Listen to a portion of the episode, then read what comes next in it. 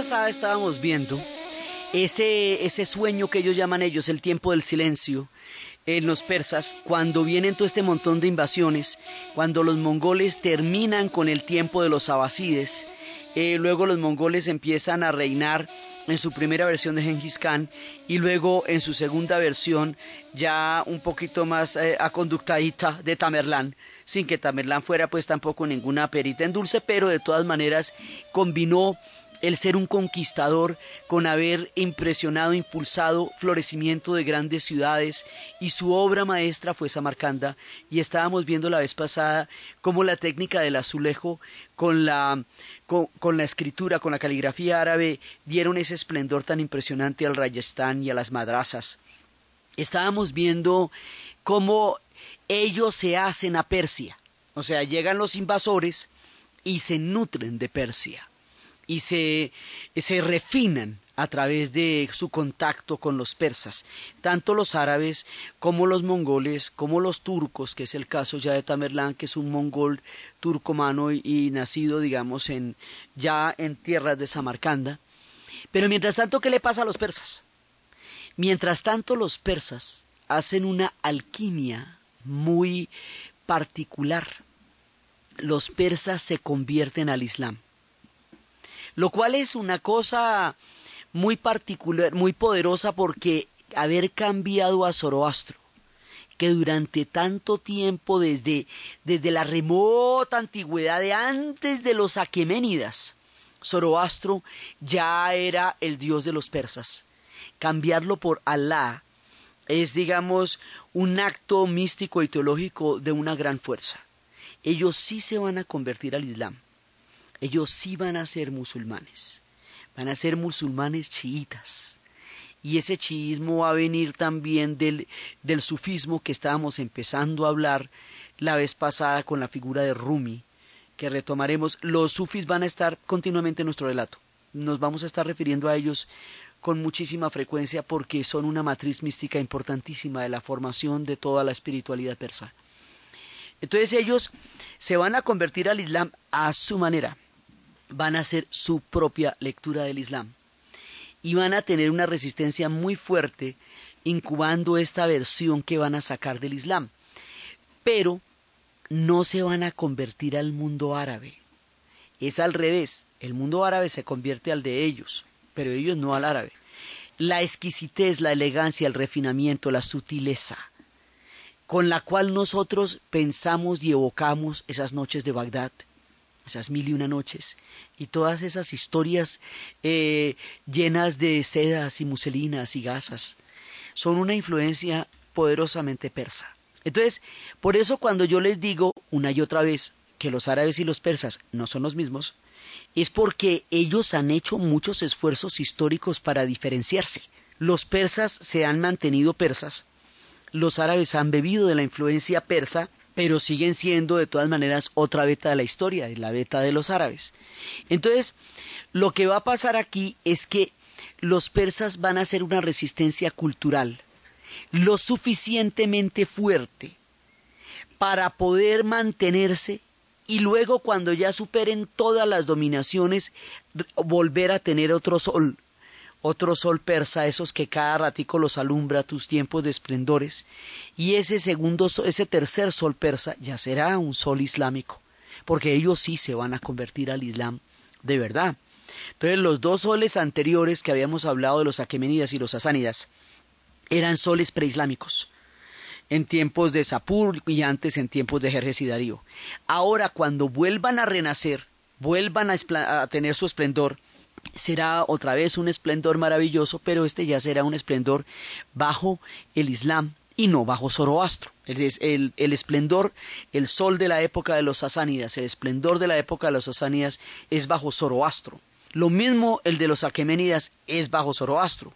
El siguiente, cuando son ya se vuelvan sabáfidas, va a ser bajo Alá. O sea, ellos sí se convierten, pero no dejan su identidad ¿Qué quiere decir eso? Ellos no van a adoptar la lengua árabe.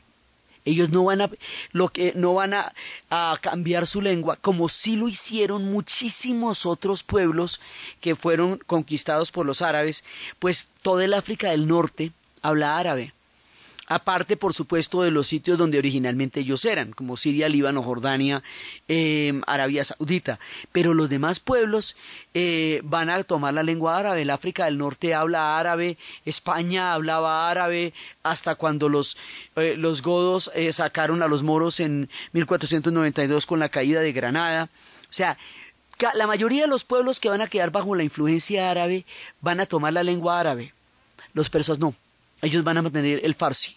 Sí tomarán la caligrafía. Y hoy por hoy, como hemos dicho, ellos escriben en caligrafía árabe una lengua distinta que se llama farsi. Entonces, ellos van a tener una resistencia porque tienen una identidad muy fuerte. Eh, cuando estábamos hablando de la serie de los mexicanos, habíamos visto cómo México, por tener un mundo indígena tan prolongado, tan largo en el tiempo, tenían una muy fuerte identidad histórica y psíquica que les permitió que a pesar de toda la destrucción que hubieran tenido con la conquista por parte del Imperio Español, ese México indígena sobreviviera y siguiera siendo un factor de cohesión histórica del pueblo mexicano.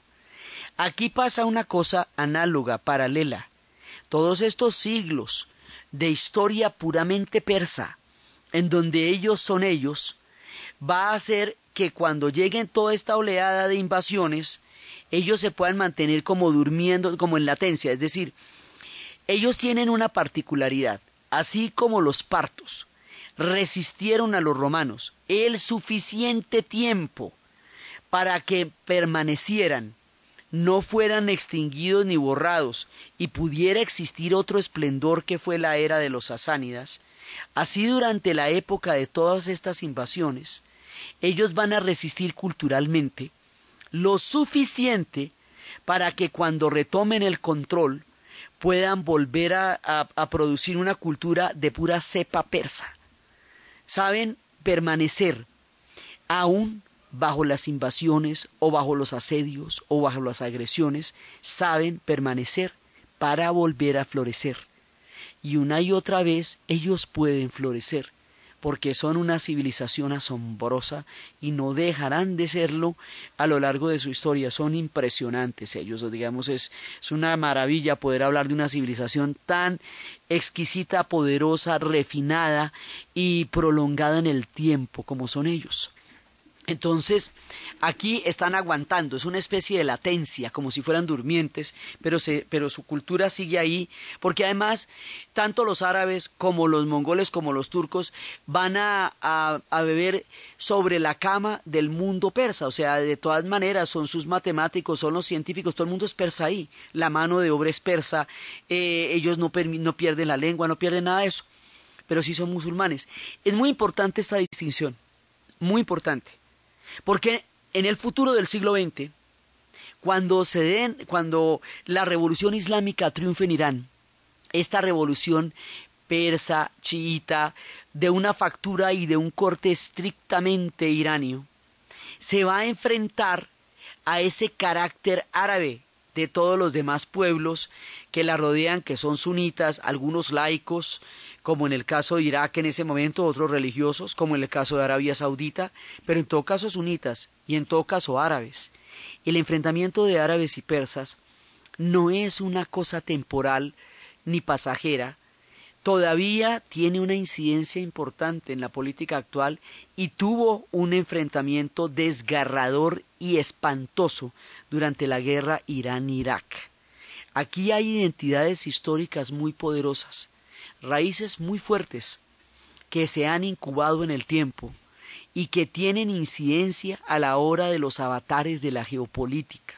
Por eso la geopolítica de la zona resulta tan compleja para nosotros, porque ahí se cocinaron muchos fuegos y muchas salsas, mientras Occidente no estaba viendo qué era lo que estaba pasando al otro lado de su visión del mundo y todas estas cosas que hemos narrado le estaban pasando a Irán y le estaban pasando a los árabes, le estaba pasando a todo el mundo, pero Occidente no las veía porque solo se estaba mirando a sí mismo.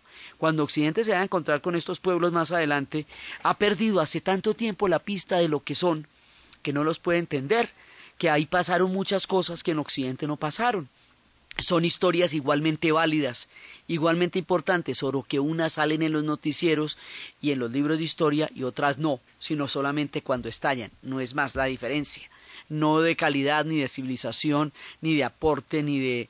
para nada. Entonces resulta que en este momento, de la antigua tradición, de la muy antigua tradición de relatos que tienen los persas desde tiempos inmemoriales, de los panegíricos, de los elogios a toda su cultura y su matriz y su cepa, de una tradición de escritores y de traductores, porque cuando ellos se encontraban con los hindúes, ellos recibían las traducciones directamente del sánscrito y la traducían al farsi. Cuando llegó el Corán, lo van a traducir, o sea, ellos traducen todo, tienen una escuela de traductores que recibe las culturas en lenguas originales y las traduce al farsi y por eso la lengua no se va a perder. Nunca se va a perder la lengua. Ellos hablan farsi hoy día, ese es su idioma. Entonces, de esta tradición de traductores, de narradores y de poetas es que va a salir esta generación, esta época de los poetas que estábamos anunciando la vez pasada, que íbamos a contar hoy. Y esos poetas, Sadio, Omar Rumi, van a constituir la identidad persa, la esencia, la fidelidad a sí mismos, la permanencia, la resistencia cultural, la fuerza de existir y permanecer. Y hoy por hoy siguen siendo forjadores del imaginario colectivo del mundo persa. Hoy ellos se remiten a esos poetas con la misma fuerza, la misma vigencia y la misma actualidad con que lo hacían en su tiempo histórico. Por eso vamos a hablar de los poetas.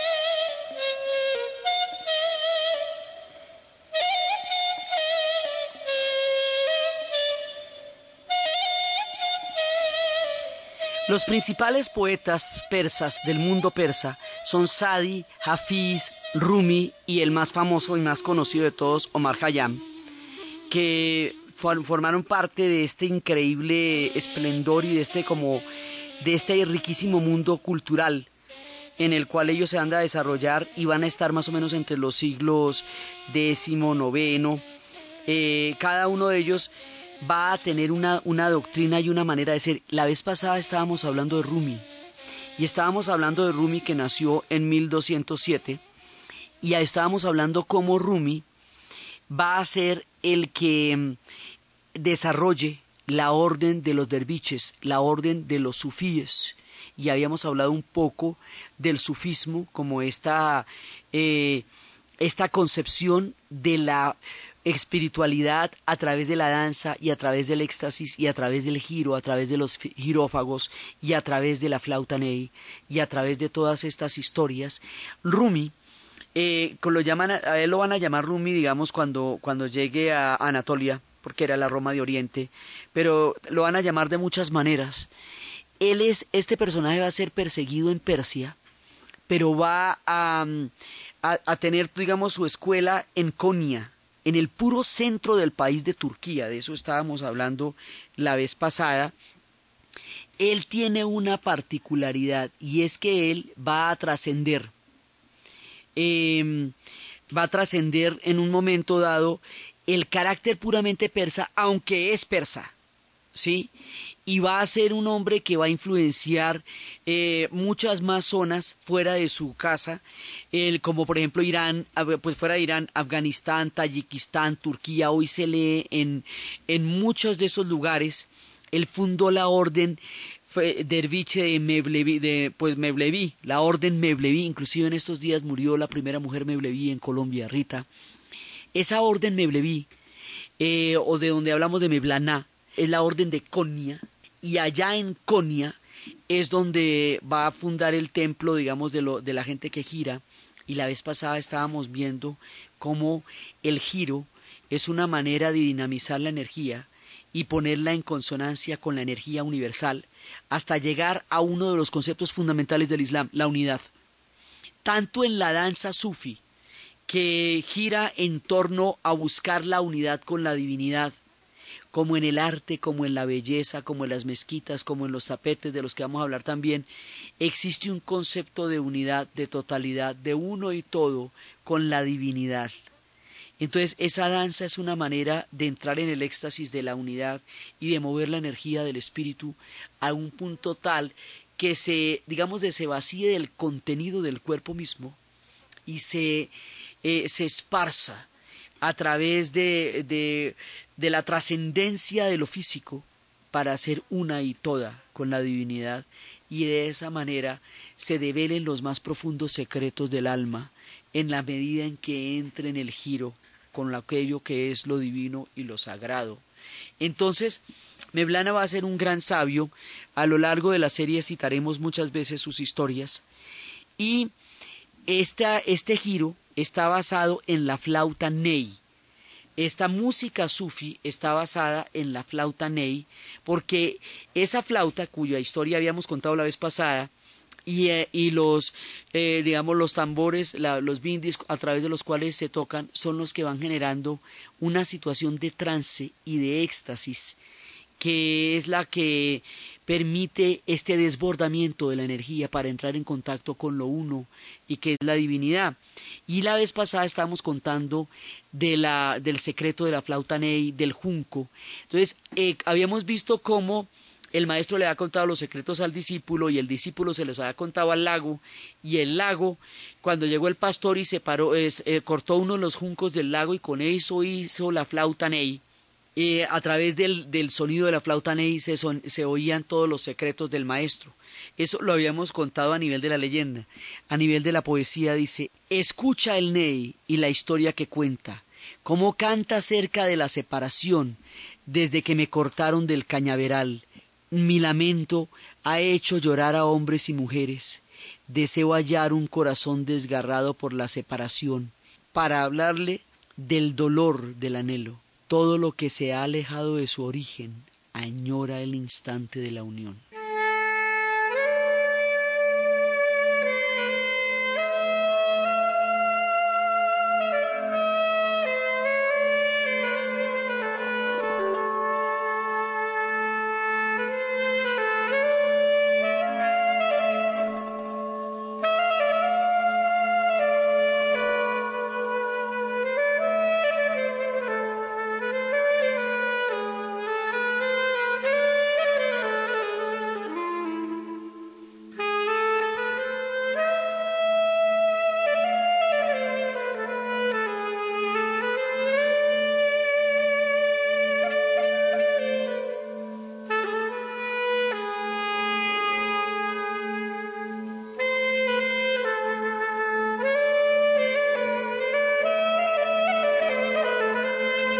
Con este sonido de añoranza, vamos a un corte comercial.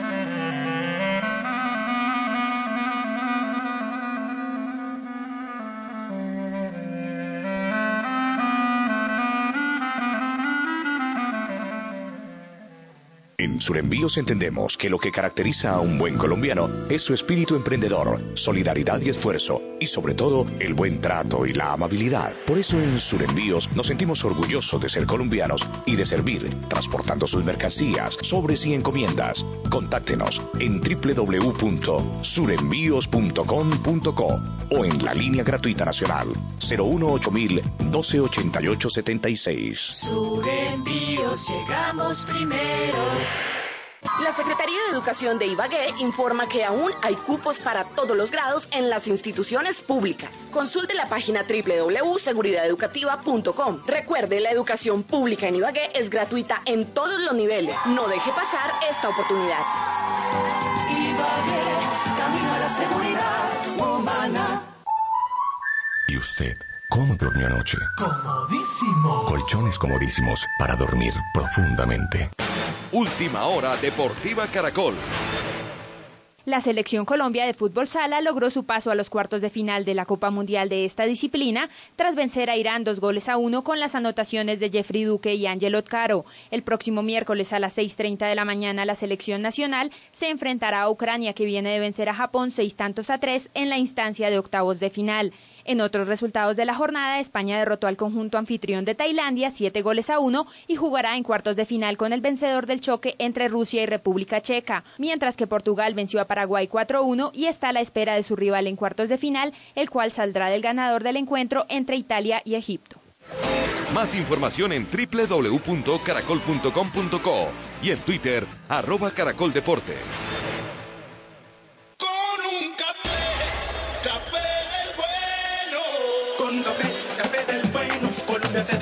Se toma un tinto. Qué rico es un ratico. Con un tinto el mundo es muy distinto. Con un tinto. ¡Águila roja! Tomémonos un tinto y abrázame. Que Colombia lo que quiere es tomar café. Tinto, tinto, tinto. Mi Colombia lo que quiere es tinto. Huele que café. Tomémonos un tinto, seamos amigos. Café, águila roja, águila roja. Águila roja. Esta es la hora en Caracol Radio. En Caracol Radio son las 10 de la mañana y 35 minutos. Pax, Pax, aliviar un Pax. Congestionado, bien maluco, la cabeza se me explota, necesito mejorar ya. Pax, Pax, aliviar un Pax. Tratamiento sintomático de resfriado común es un medicamento. No excede su consumo. Leer indicaciones y contraindicaciones. Si los síntomas persisten, consulta a su médico. Registro sanitario INVIMA 2009 M000970. Colombia está en uno de sus mejores momentos. Por eso ahora se mide con uno de los más grandes de la historia, el pentacampeón Brasil. Neymar no pé direito, é rede!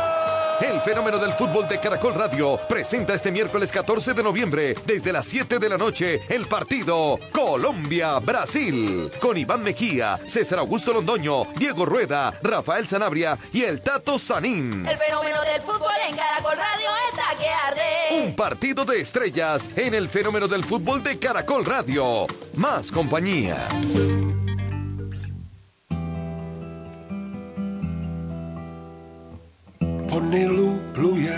En este festivo, Diana Uribe presenta Y nuestra ruta continúa a tres ciudades maravillosas, pero una en la cual nos vamos a detener profundamente. Nos vamos a detener en Praga, porque en Praga está toda la magia, toda la belleza y toda la maravilla. Pero antes de llegar a Praga, vamos a hacer un pequeño recorrido por Viena y Budapest. Festivos de Caracol Radio con Diana Uribe a las 11 de la mañana. Caracol Radio, más compañía. Se.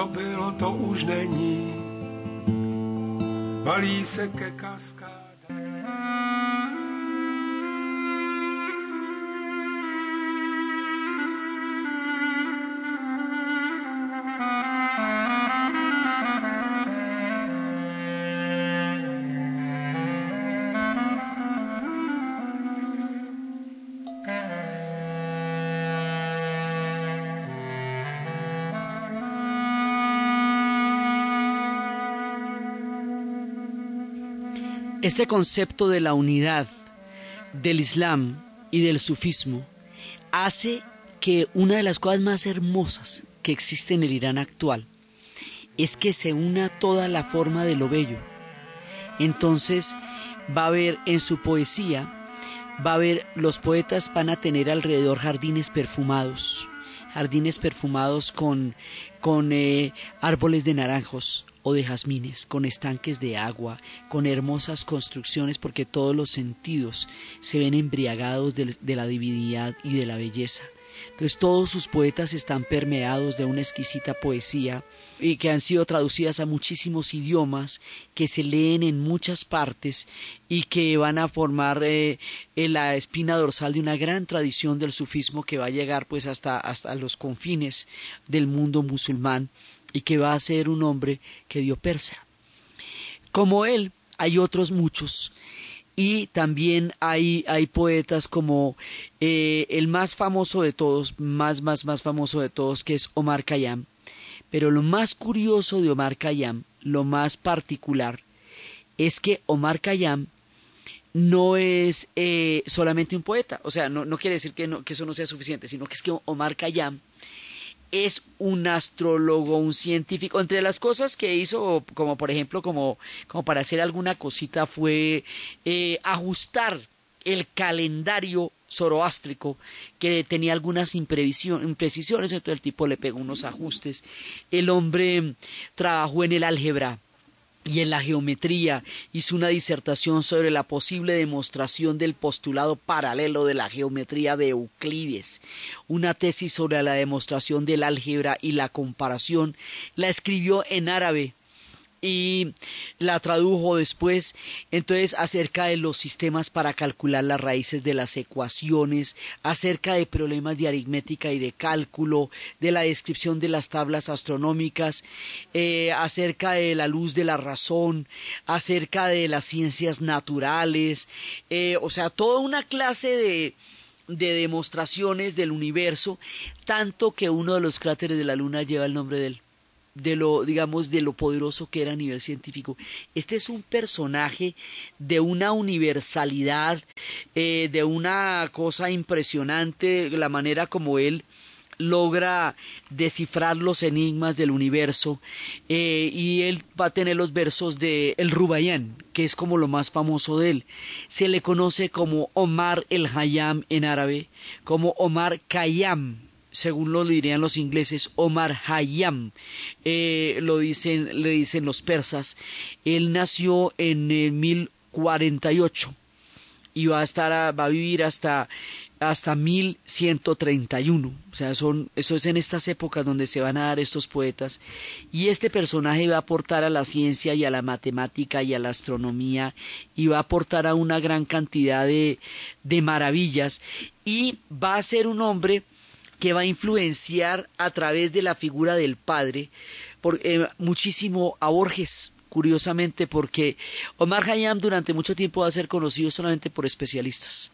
Y después de las traducciones en inglés, el, el, mundo lo va a conocer. Es el más popular y conocido de los poetas y de los científicos del mundo persa. Como todos los de ese mundo gravitaban en tanto en torno al ajedrez. Entonces, este es el poema que Omar Hayam le hace al ajedrez. Porque esta vida no es, como probaros espero, más que un difuso tablero de complicado ajedrez. Los cuadros blancos los días, los cuadros negros las noches. Y ante el tablero el destino, acciona allí con los hombres, como una pieza que se mueve a su capricho sin orden, y uno tras otro el estuche van de la nada sin nombre. Ese es el poema Al ajedrez de Cayam.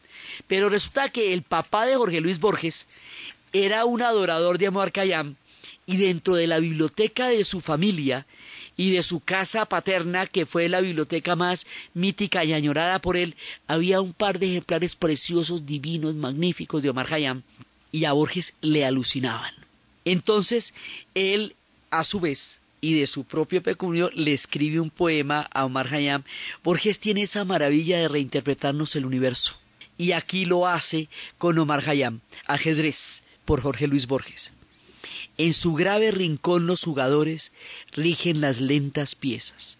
El tablero los demora hasta el alba en su severo ámbito en que se odian dos colores. Adentro irradian mágicos rigores. Las formas, torre homérica, ligero caballo, armada reina, rey postrero, oblicuo arfil y peones agresores. Cuando los jugadores se hayan ido y cuando el tiempo los haya consumido, ciertamente no habrá cesado el rito en el oriente se encendió esta guerra, cuyo anfiteatro es hoy toda la tierra. Como el otro, este juego es infinito. Tenue rey, sesgo arfil, encarnizada reina, torre directa, peón ladino. Sobre lo negro y lo blanco el camino, buscan y libran su batalla armada. No sabe que la mano señalada del jugador gobierna su destino, no saben que un rigor adamantino sujeta su albedrío y su jornada. También el jugador es prisionero, la sentencia es de Omar, y aquí es donde hace la referencia a Omar Khayyam, de otro tablero, de negras noches y blancos días. Dios mueve al jugador y éste a la pieza. ¿Qué Dios detrás de Dios la trama empieza? De polvo y tiempos y sueño y agonías. Así nos retrata Borges las maravillas que a través de las maravillas del ajedrez retrata Omar Hayam en esta metáfora de las noches y de los días de acuerdo con los colores de las piezas, en ese mundo mágico y exquisito de los persas, donde la literatura, la poesía, la ciencia, la espiritualidad y la magnificencia se conjugan para seguir produciendo las maravillas de esta esplendorosa civilización.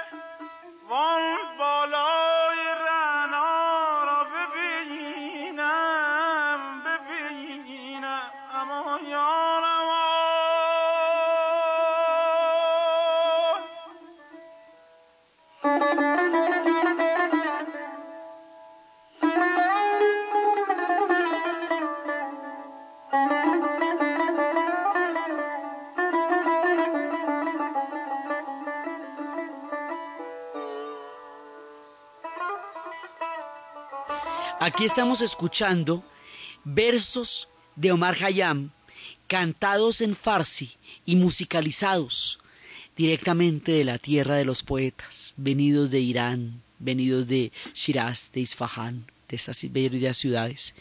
También hay otro poeta, Sadi, hay muchos, ¿no? Pero estamos citando como las estrellas.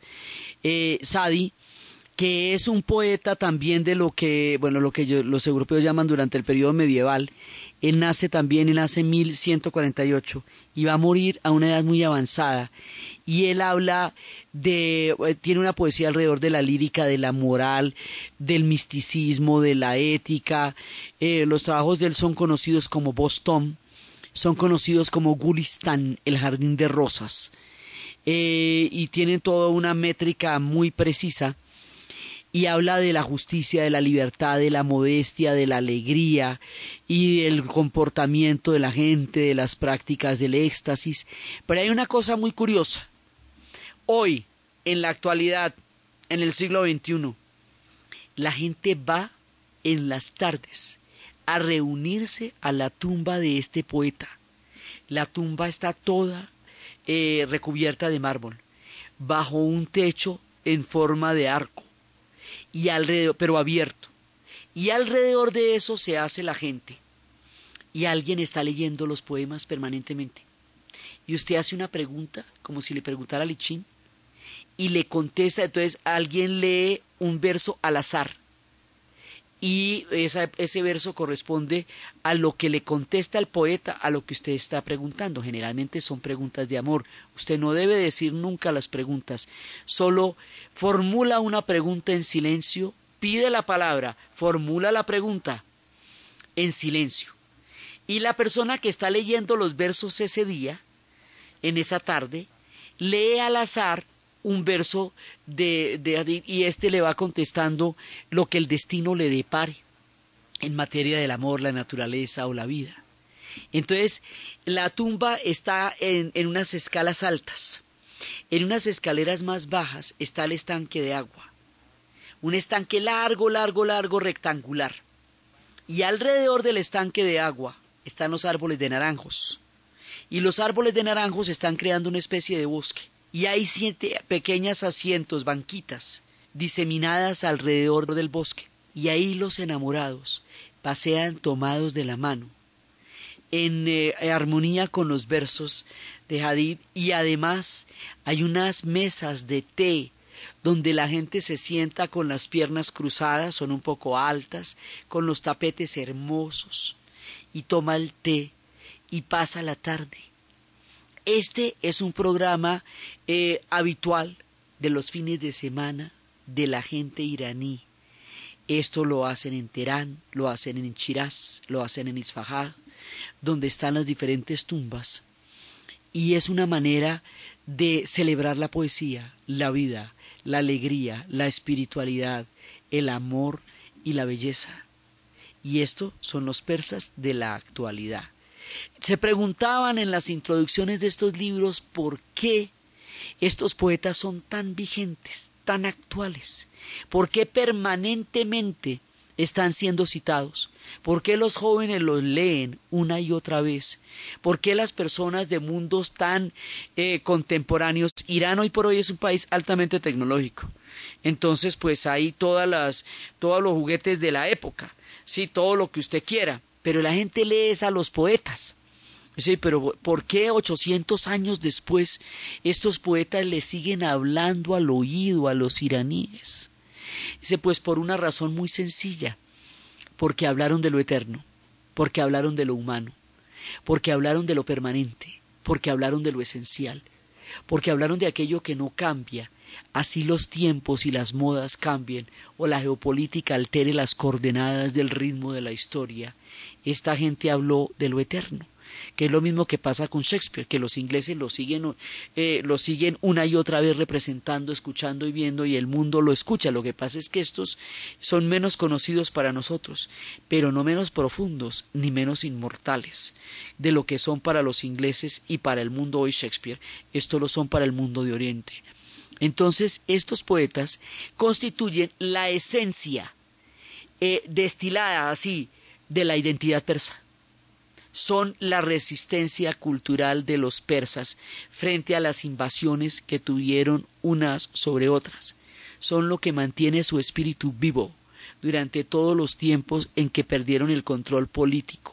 Son lo que incuba la espiritualidad y el alma de la nación en busca del tiempo necesario para volver a un renacimiento sabafí que después de esta época se volverá a dar en el mundo siempre capaz de resurgir del universo de los persas.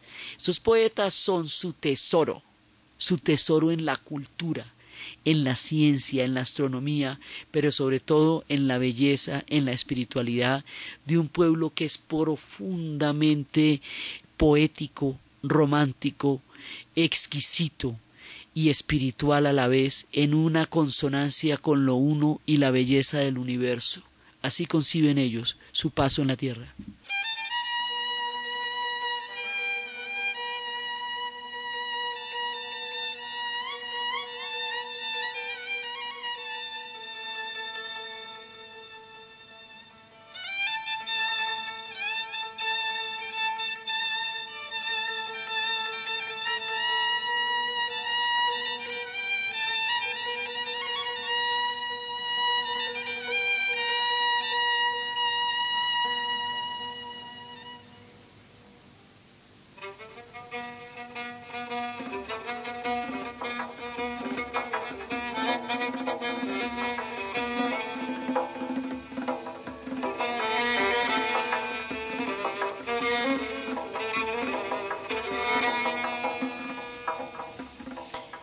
Otro de los grandes eh, secretos y maravillas del mundo persa, y es por lo que el mundo realmente más los conoce, son los tapetes, las alfombras.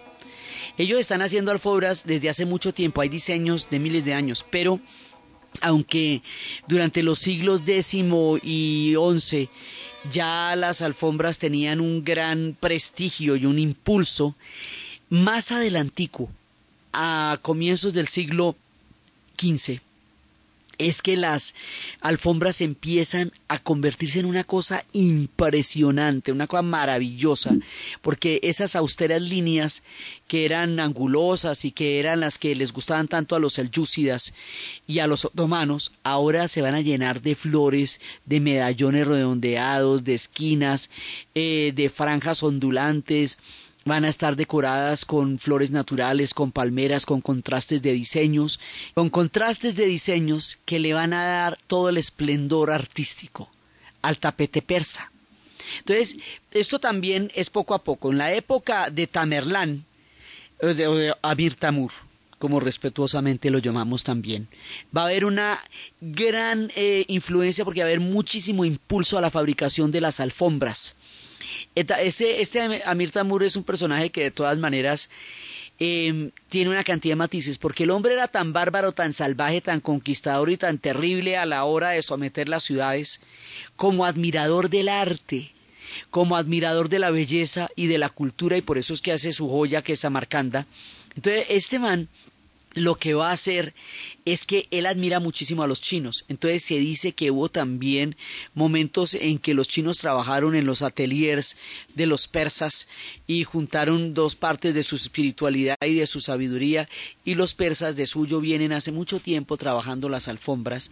Entonces, en la época de él, porque como, como el imperio de él era tan grandote, pues era el Asia Central, el norte de la India, Persa, Mesopotamia, eh, va a impulsar muchísimo el conocimiento y el viaje del mundo de las alfombras eso que va a ser para nosotros eh, las alfombras voladoras, que también es una referencia nuestra de las mil y una noches, que son cuentos sasánidas convertidos al mundo árabe, llegados a través de los abasíes. O sea, siempre la vuelta es la misma estas alfombras van a empezar a convertirse en una en una cosa muy importante cada vez en el arte, tanto en los palacios como en el mundo nómada, porque hay alfombras de corte grandísimas, y hay alfombras nómadas que son las que se enrollan y ellos pueden llevar en los camellos y en las caravanas. Las alfombras son una forma de vida.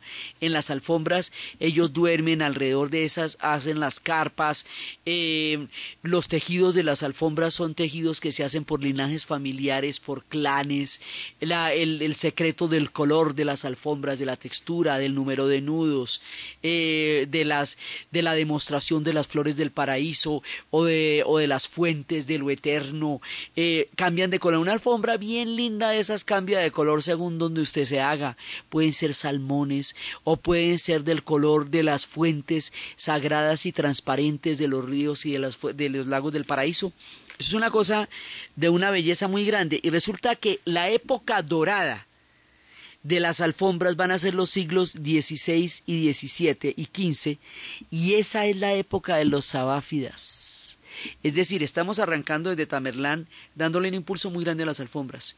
Los persas van a hacer en, la, en el tejido de la alfombra algo tan exquisito y magnífico como lo han hecho en la poesía. La alfombra es relato, belleza y espiritualidad tejida en la lana. Por eso está contenidos en ellas las cosas más sagradas y las cosas más sublimes. Los techos de las mezquitas se ven reflejados, las fechas de, los techos de las mezquitas de Isfahan están en las alfombras.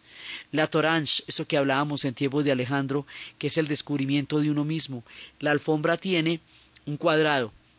En la primera parte tiene una línea y luego tiene una doble línea y después de esa doble línea eh, se puede entrar por cualquiera de esas partes hacia los medallones y los medallones confluyen hacia un medallón concéntrico y ese medallón es el que se llama la torange, que es el descubrimiento de uno mismo.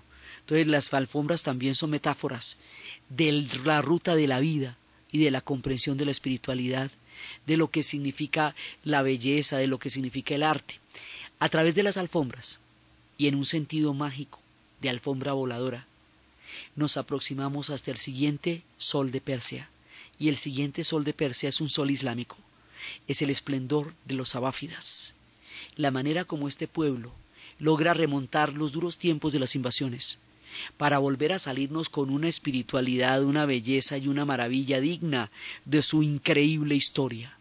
El mundo de los afávidas, el mundo de las alfombras y el mundo de estas cortes magníficas ya en tiempos musulmanes es lo que vamos a ver en el siguiente programa. Entonces, desde los espacios de los versos, de los jardines perfumados, de las plantaciones de naranjos, del alma en su espiritualidad, de los girófagos danzantes de Meblana, de las historias de la matemática, la geometría y el álgebra de Omar Khayyam, de la naturaleza de la vida, de la muerte, del amor de Sadi, de los iraníes sentados en las, eh, tomando el té, escuchando los versos de los poetas, tomados de la mano, los enamorados en los jardines de naranjos, en la narración de Ana Uribe, en la producción Jessy Rodríguez. Y para ustedes, feliz fin de semana.